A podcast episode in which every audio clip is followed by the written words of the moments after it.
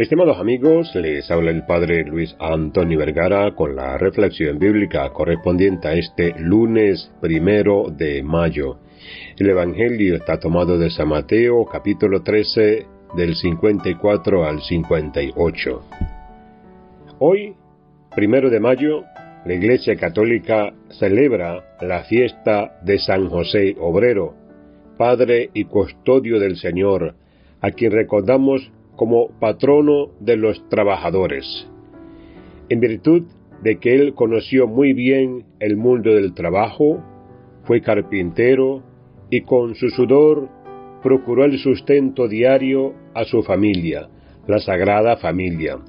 Esta celebración coincide con el Día Internacional del Trabajo. La fiesta de San José Obrero fue instituida en 1955 por el venerable Papa Pío XII ante un grupo de obreros reunidos en la Plaza de San Pedro en el Vaticano. El Santo Padre pidió en esa oportunidad que el humilde obrero de Nazaret, además de encarnar delante de Dios y de la Iglesia la dignidad del obrero manual, sea también el próvido guardián de vosotros y de vuestras familias. Pío XII quiso también que el custodio de la Sagrada Familia sea para todos los obreros del mundo especial protector ante Dios y escudo para la tutela y defensa en las penalidades y en los riesgos del trabajo.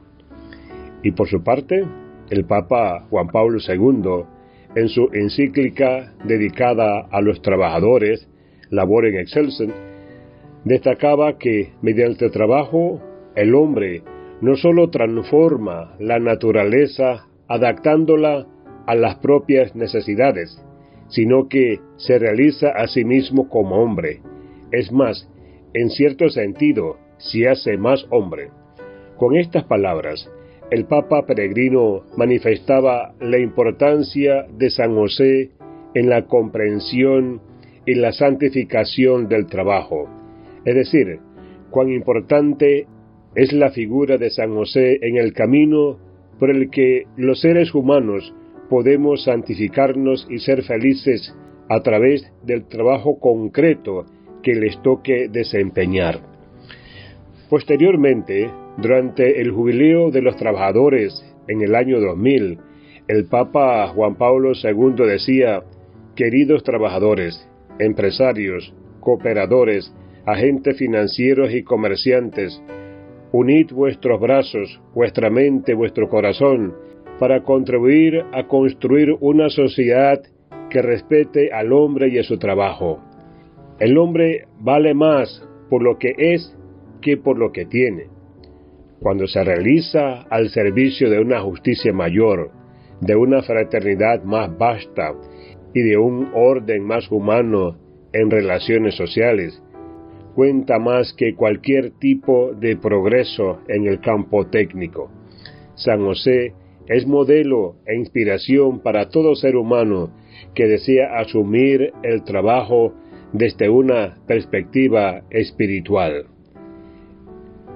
En este sentido, el trabajo debe ser siempre una actitud automáticamente humana, que brinda realización y satisfacción al corazón humano, y no sea solo medio para producir cosas.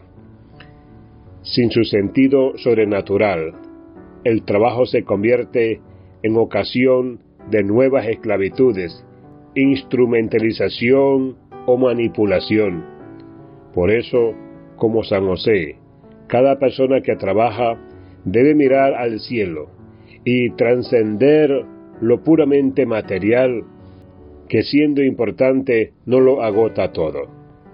Es Dios quien corona todo esfuerzo en búsqueda del bien común y la plenitud.